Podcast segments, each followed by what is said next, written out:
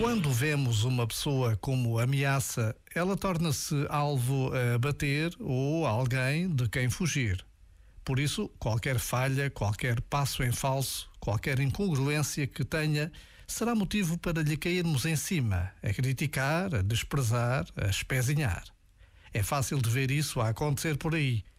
Mas, se nos pusermos na posição do adulto consciente, empoderado, responsável, protagonista, então veremos o outro como um ser humano a dar o seu melhor para sobreviver e se comunicar. Já agora, vale a pena pensar nisto. Este momento está disponível em podcast no site e na.